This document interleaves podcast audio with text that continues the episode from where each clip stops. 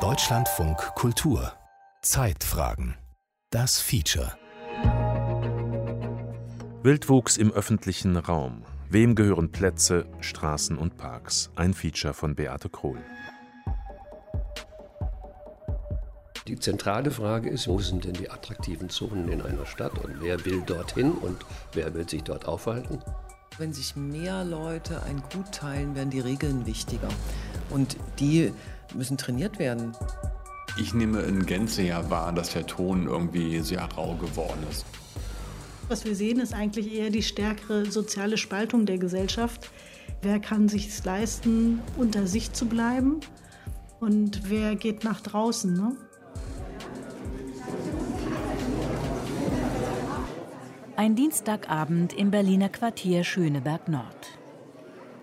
Die Bezirksbürgermeisterin hat zum Bürgercafé in den Nachbarschaftstreffpunkt Husur eingeladen. Große Kugellampen tauchen den Versammlungsraum in warmes Licht. Etwa 40 Frauen und Männer sitzen an zusammengeschobenen Tischen und diskutieren. Es geht um die Ergebnisse des Bürgerrats. Das von der Verwaltung per Zufallsgenerator ausgewählte Gremium hat sich zwei Tage lang Gedanken über die Zukunft des Kiezes gemacht. Auf der Bühne wandert das Mikrofon von Gruppe zu Gruppe. Ja, guten Tag, mein Name ist Olaf und zwar haben wir, ähm, sind wir am Tisch 1 und unser Thema ist die lebenswerte Umgestaltung des öffentlichen Raumes. Unsere Kernbotschaften sind weg von dieser Fokussierung aufs Auto hin zu mehr Radverkehr und äh, Erleichterungen für Fußgänger. Unser Thema war die Durchsetzung der Regeln im öffentlichen Raum, also der Schutz des Bestehenden. Gut 50.000 Einwohner leben in dem Quartier. Der Bürgerrat hat sechs wichtige Themen ausgemacht. Vier davon betreffen den öffentlichen Raum. Das ist kein Zufall. In den vergangenen Jahren ist die Bevölkerungszahl im Schöneberger Norden gestiegen. Das heißt, Mehr Menschen müssen sich den öffentlichen Raum teilen. Und das hat Folgen. Als die Einladung kam, habe ich tatsächlich sofort an das Thema öffentlicher Raum gedacht, weil jeden Tag, wenn ich durch die Straßen gehe, regt es mich einfach auf, weil ich finde, dass der Autoverkehr und parkende Autos einfach überproportional sehr viel Platz wegnehmen und die Stadt praktisch wie eine Durchfahrtsstraße wirkt.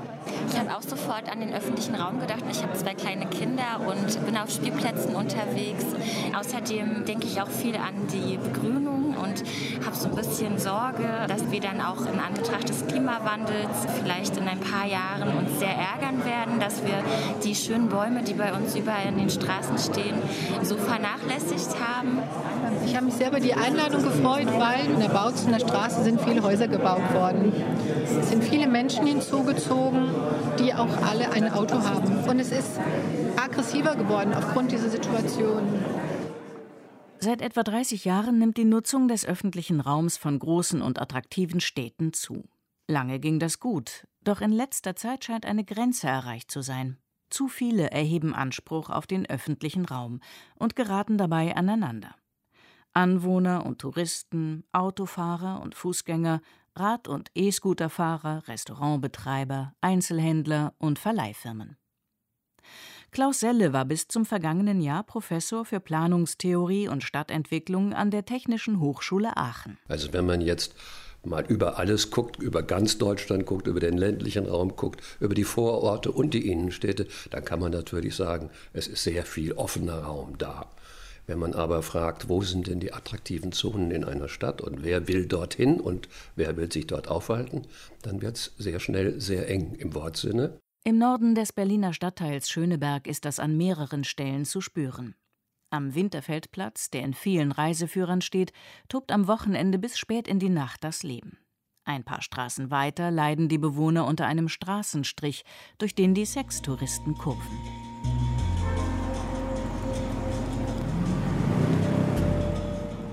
Auch die schmale Bautzener Straße steht unter Druck. An ihr lag einst ein kleines Gewerbegebiet mit selbstgemauerten Werkstätten, vor denen ausrangierte Gartenstühle standen. Heute stehen fünfstöckige Häuser dort, die 297 Wohnungen, einen Supermarkt, ein Fitnessstudio und eine Kita beherbergen. Zu Stoßzeiten verwandelt sich die gerade mal 500 Meter lange Straße mit den engen Bürgersteigen und alten Platanen in eine Kampf- und Drängelzone. Alle wollen durch oder, was fast noch unmöglicher ist, parken. Nutzungskonkurrenz heißt das auf Stadtplanerdeutsch. Da die Nutzungsintensität erheblich zugenommen hat und wir tatsächlich auch mit den Fahrradfahrern und jetzt mit den E-Scootern nochmal ganz andere Nutzer neben den Fußgängerinnen und Fußgängern haben, ist eine Nutzungskonkurrenz einfach da. Und wir dürfen nicht vergessen, dass wir ja immer noch auch den Verkehr, also den fließenden Automobilverkehr haben, der sehr viel Fläche in Anspruch nimmt. Und alles zusammen führt zu einer erheblichen Konkurrenz bis hin zur Gefährdung der verschiedenen Verkehrsteilnehmer, wobei die, die nicht im Auto sitzen, immer besonders gefährdet sind. Tatsächlich ist der fahrende und stehende Verkehr das größte Problem, wenn es um eine gerechtere Nutzung der öffentlichen Räume geht. Fast 65 Millionen Fahrzeuge sind zurzeit in Deutschland unterwegs. Natürlich nicht alle in verdichteten Städten. Viele aber eben doch. Dass es auf den Straßen und an den Straßenrändern immer voller wird, ist also nicht bloß ein Gefühl. Und es kommen immer mehr Autos hinzu. Das lässt Böses ahnen.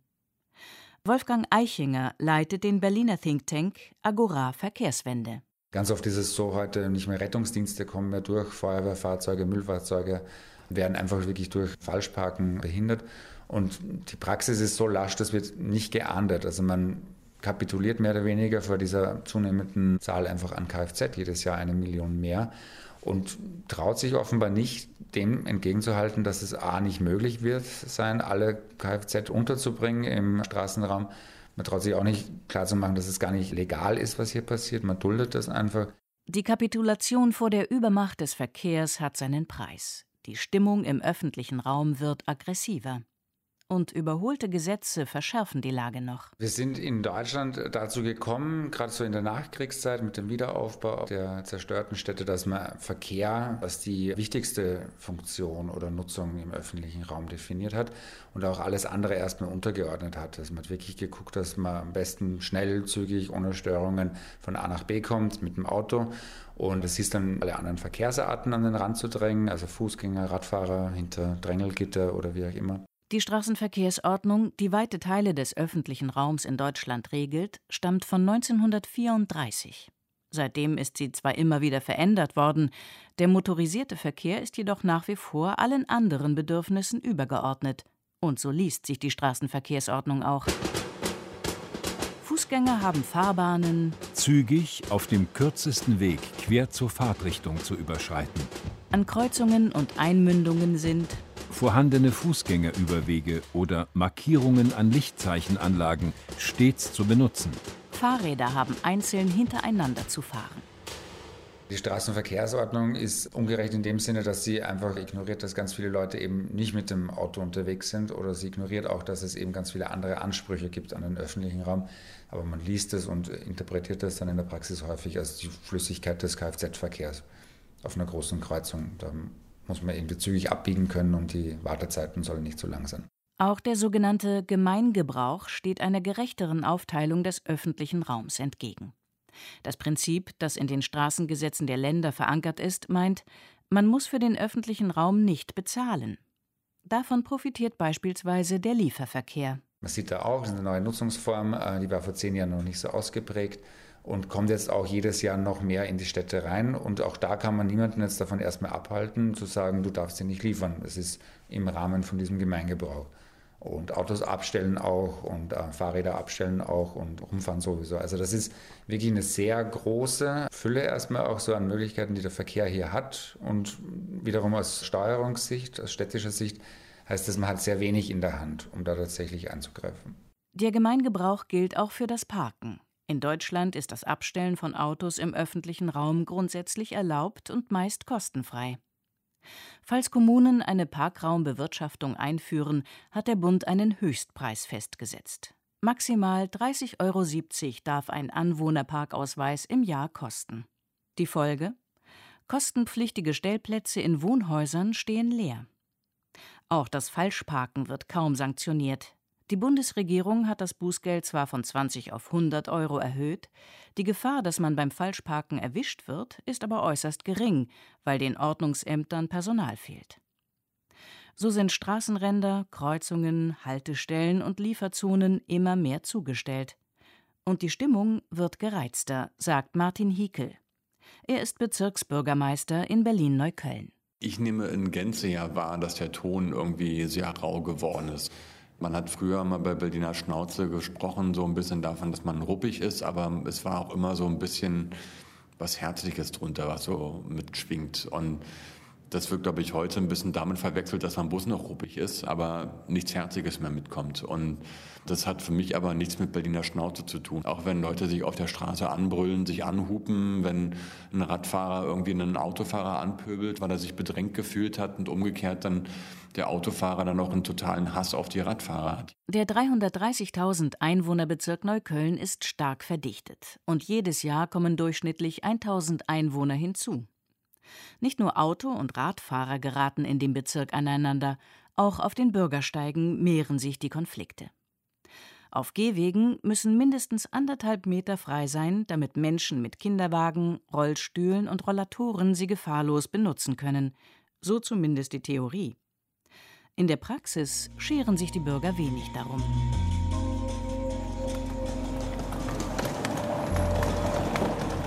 In der Lenaustraße im angesagten Reuterkiez finden sich auf gerade mal 100 Metern etliche Fahrräder, Leihräder und Motorräder.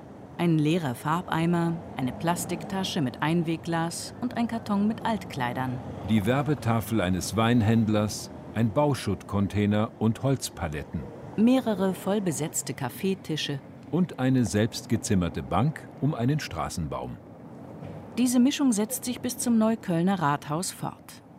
Ein Antiquariat hat Bücher nach draußen gestellt, ein Schreibwarengeschäft drei Container mit Aktenordnern, Plastikmappen und Schreibblöcken.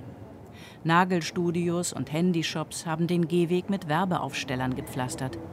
Vor jedem Café und jedem Imbiss stehen Tische.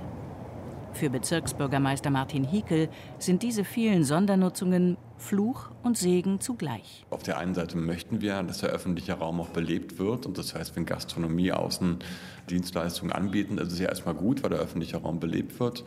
Auf der anderen Seite tendiert es natürlich auch dazu, dass diese Nutzung über das notwendige Maß hinaus stattfindet. Also nachts auch stattfindet. Dann gibt es Lärmbeschwerden oder dass die Tische dann im Alltag sich dann doch verrücken, dann über den gesamten Fußweg stehen, man kommt nicht mehr barrierefrei durch.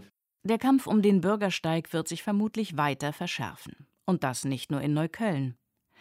Der Trend zum Online-Shopping hat die ersten Lieferroboter hervorgebracht. Die Post baut Mikroverteilzentren auf. Finanzdienstleister machen den Bürgersteig zum Warteraum ihrer Geldautomaten. Und auch Ladesäulen für Elektroautos brauchen Platz. Ricarda Petzold ist Raumplanerin am Deutschen Institut für Urbanistik. Die große Soziologin Jen Jacobs hat über den Bürgersteig geschrieben, dass das eben der verbindende und der wichtige Ort ist, weil sich dort das Viertel im Prinzip trifft. Also sie hat das auch als einen zentralen Ort beschrieben, mit dessen Funktionsfähigkeit sehr viel soziales Leben verbunden ist. Also weil man eben über diese Bürgersteigkontakte, die man da knüpfen kann mit den Gewerbetreibenden und so weiter, natürlich auch ein Stück das Gefühl der sozialen Kontrolle vermittelt bekommt und sich einfach sicher fühlt. Und das ist so eine Kernfunktion auch. Heute wird diese Kernfunktion häufig von der sogenannten Kommodifizierung verdrängt. Der Bürgersteig wird zum Ort für Waren. Auch eine andere Besonderheit des öffentlichen Raums droht verloren zu gehen. Da er aus öffentlichen Geldern finanziert ist, steht er eigentlich allen Bürgern gleichermaßen zu. Armen wie Reichen, Jungen wie Alten, Einheimischen wie Touristen. In der Praxis sieht das anders aus. Felicitas Hillmann ist Professorin für die Transformation städtischer Räume an der Technischen Universität Berlin. Ich denke schon, man kann sagen, dass man im öffentlichen Raum eine Entmischung sieht. In Städten wie Berlin oder in den Großstädten insgesamt hat sich die Zusammensetzung der Bevölkerung sehr stark verändert, dass wir viel weniger Wohnbevölkerung haben, sehr viel mehr Arbeitsbevölkerung, die andere Infrastrukturen auch nachfragt natürlich. Wir haben hochpreisiges Wohnen Das können sich nicht alle leisten. Das heißt, wir gewöhnen uns auch daran, dass wir bestimmte Gruppen nicht mehr so im Stadtraum sehen. Der Kampf um die Neuköllner Bürgersteige begann, als die Gewerbemieten stiegen. Auch die höheren Wohnungsmieten führen dazu, dass es draußen voller wird. Was wir wissen, ist, dass die Leute dazu neigen, sich zu verdichten in der Wohnung. Das heißt, bevor sie ihren Kiez verlassen, ihren Stadtteil, rücken sie näher zusammen, machen so Lösungen mit Untervermietungen und so weiter. Das führt natürlich dazu, dass man irgendwo anders mehr Raum braucht, wenn man sich treffen will. Da muss man rausgehen, weil das Wohnzimmer nicht groß genug ist. Das heißt, was wir sehen, ist eigentlich eher die stärkere soziale Spaltung der Gesellschaft. Wer kann sich es leisten, unter sich zu bleiben? Und wer geht nach draußen? Ne?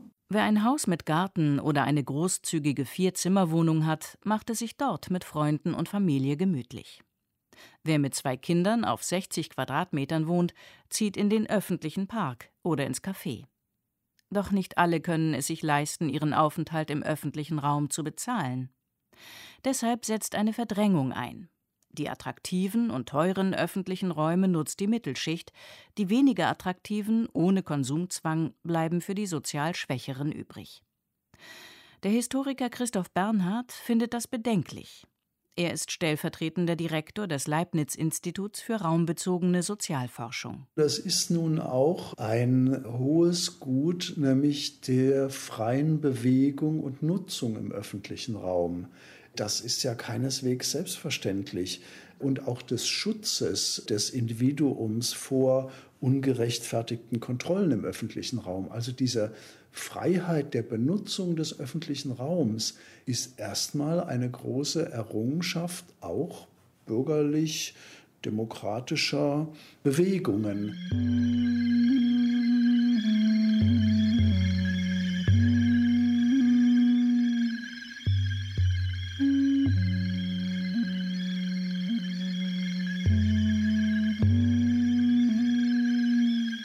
Das Idealbild des öffentlichen Raums ist die griechische Agora. In der athenischen Demokratie trafen sich hier die Bürger, um über Steuern, Kriegseinsätze und die Besetzung wichtiger Ämter zu entscheiden. Allerdings stand dieser öffentliche Raum nur den männlichen Bürgern mit Stadtrecht offen. Christoph Bernhard warnt deshalb davor, die Agora als Vorbild für den öffentlichen Raum zu mystifizieren. Der eigentliche Ursprung des öffentlichen Raums sei vielmehr die Französische Revolution. Vor der Französischen Revolution gibt es eine Zweiteilung, sehr, sehr grob gesagt. Es gibt die Städte mit ihren städtischen Freiheiten.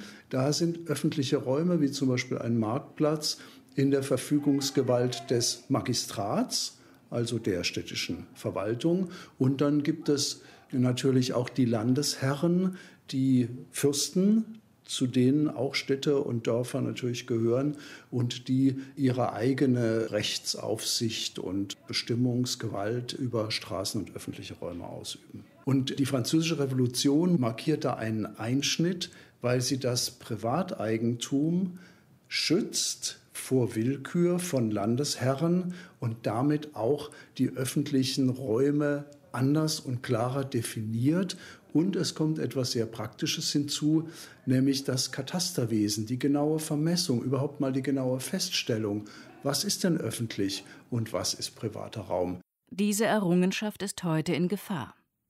Diesmal allerdings geht die Willkür im öffentlichen Raum von Bürgern und privaten Firmen aus. Den Neuköllner Bezirksbürgermeister Martin Hiekel ärgert das. Wenn Sie fünf oder zehn Leihräder eines Anbieters haben, dann kann man schon sagen, das ist eine massive Fehlnutzung des öffentlichen Raumes, weil das ist eine riesige Werbefläche, die steht für diese privaten Leihräder zur Verfügung, aber nicht für das Privatfahrrad und auch nicht für den Bürger, der da langlaufen möchte. Und da stellt die öffentliche Hand Flächen zur Verfügung, die von kommerziellen Anbietern genutzt werden, mit dem Ziel, Gewinn zu machen. Auch privater und gewerblicher Müll landet immer häufiger im öffentlichen Raum. Nach dem Motto, die Kommune wird es schon entsorgen. Martin Hiekel findet die Orte auf dem Stadtplan sofort. Hier sehen Sie eine Grünfläche, da wohnen also wenig Menschen und das heißt, dort fahren viele nachts durch und schmeißen ihren Müll ab. Hier ist ein Autoverleiher, wo man auch weiß, wenn die dann Umzüge mitgemacht haben, hatten wir früher oftmals auch so, dass dann besonders viele Reste von irgendwelchen Wohnungen irgendwie dort zu finden waren. Und das ist wiederum auch eine Fehlnutzung der Allgemeinheit. Wenn ich privat einen Gewinn abschöpfe und der basiert darauf, dass ich mir die Gebühren gespart habe. Also das ist schon ein Stück weit pervers. Das Müllproblem haben viele Städte. Im Kampf dagegen gilt Neukölln bundesweit als Vorbild. Der Bezirk hat eigene Waste Manager eingestellt. Außerdem gibt es sechs Kiezhausmeister und Sperrmüllpartys, bei denen Anwohner alles rausstellen dürfen, was sie loswerden wollen. Haben alle den Sperrmüll der anderen auf Brauchbares untersucht, transportiert das städtische Müllunternehmen den Rest auf Bezirkskosten ab. Außerdem versucht der Bezirk, Café- und Kioskbesitzer für ein Mehrwegsystem zu begeistern. Denn auch die To-Go-Kultur kostet. Die Mülleimer sind schneller voll und die Straßen müssen häufiger gekehrt werden. Auch die Verkehrswende treibt der Bezirk voran, zum Beispiel an der Karl-Marx-Straße, eine von drei Hauptverkehrsachsen.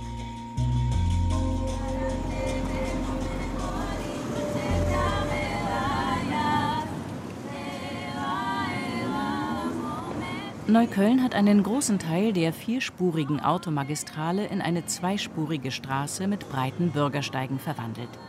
Zehn Jahre haben die Bauarbeiten gedauert. Direkt daneben liegt der inzwischen autofreie Alfred-Scholz-Platz, den die Stadt für Veranstaltungen und Straßenfeste nutzt. Vor dem Café auf dem Platz verteilt eine junge Frau Flyer mit Freizeit- und Bildungsangeboten eines Nachbarschaftszentrums. Sie ist ganz in der Nähe geboren und verfolgt genau, wie sich die Karl-Marx-Straße wandelt. Als Kind war das schon lauter in meiner Erinnerung und viel los. Jedenfalls ist nach den Bauarbeiten und nachdem die Straßen auch schmaler geworden sind, ist es auch viel ruhiger und mitten auf der Straße singen irgendwelche Menschen und dann trifft man zusammen und schaut sich das an. Ein anderer Ort, den die Anwohner zurückerobert haben, ist der Böhmische Platz.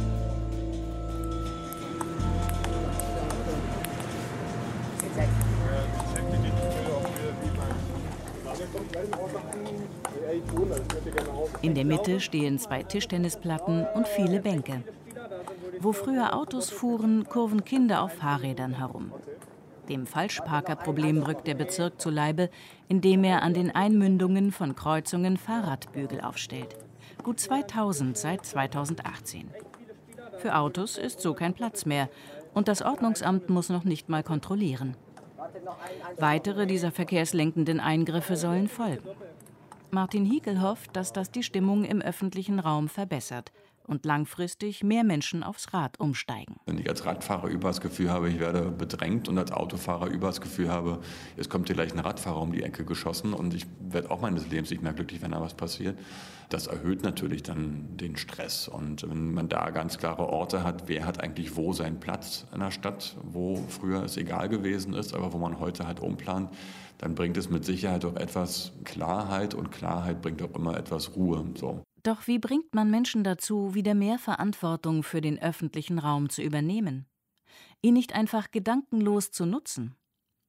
Die Frage stelle sich besonders für sogenannte mobile Gruppen, sagt Transformationsforscherin Felicitas Hillmann. Das sind alle die, die den Stadtraum nutzen, aber dort nicht leben. Das heißt, die nehmen die Infrastruktur, die da ist, Parks, öffentliche Räume eben auch in anderer Weise in Anspruch, fühlen sich dafür auch nicht so verantwortlich, weil sie ja wieder weggehen.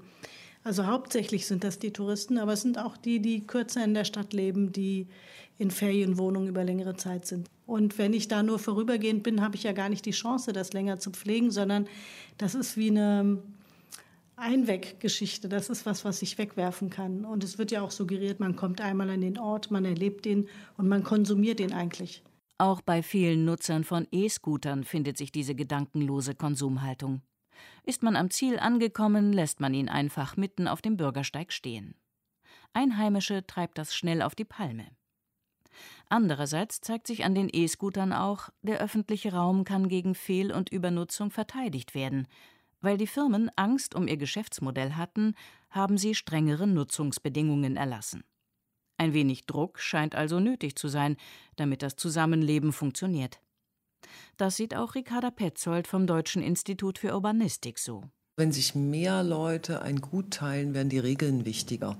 Und die müssen trainiert werden. Allerdings stelle ich mir das nicht so vor, dass es da eine Vollversammlung gibt und dann beschließt man mal, wie es zu sein hat. In Kopenhagen hat irgendwann mal einer angefangen, auch andere Zeichen als nur das abbiege Zeichen für Fahrräder zum Beispiel zu etablieren, dass man eben die Hand hochhält, wenn man anhalten will. Und genauso gibt es eben andere Codes, die in der Stadt wieder um sich greifen müssten. Weil es machen ja alle mit, das wäre eine Art Flashmob. Irgendwann spricht sich's rum. Außerdem müsse man sich trauen, andere auf ein Fehlverhalten aufmerksam zu machen. Ein bisschen wie der alte Opi von früher, der mit dem Stock gedroht hat.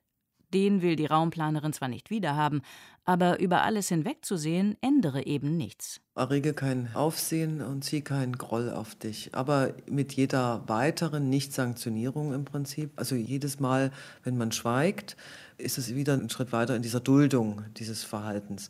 Insofern heißt es ja Appell an jeden Einzelnen, nicht nur keinen Müll wegzuwerfen, sondern auch aufmerksamer auf die Umgebung einzugehen. Ich glaube, anders wird es nicht gehen. Andernfalls, so die Stadtplanerin, nehme die Unzufriedenheit weiter zu. Das könnte in einer übermäßigen Kontrolle münden, ähnlich wie in China, wo ein Punktesystem erfasst, wie sich Menschen im öffentlichen Raum verhalten. Keine verlockenden Aussichten. Dann lieber diskutieren und streiten, so wie beim Bürgercafé in Schöneberg Nord.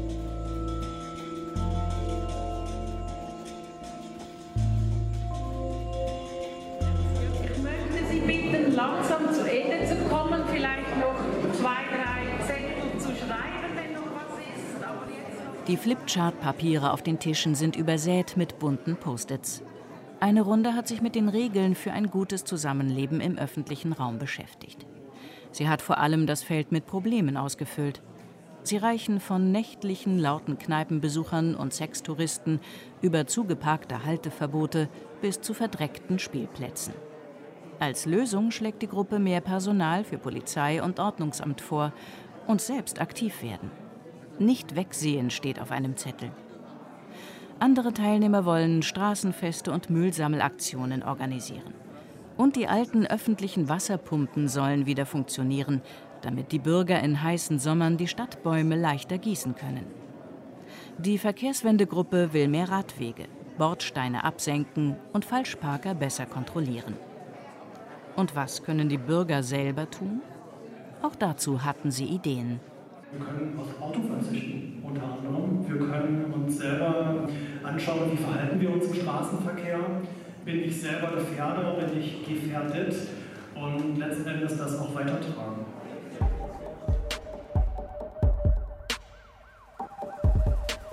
Verkehrswende, Vermischung und ein bisschen Dolce Vita. Vor allem aber für alle gleichermaßen viel Platz. Die Debatte um den öffentlichen Raum nimmt an Fahrt auf.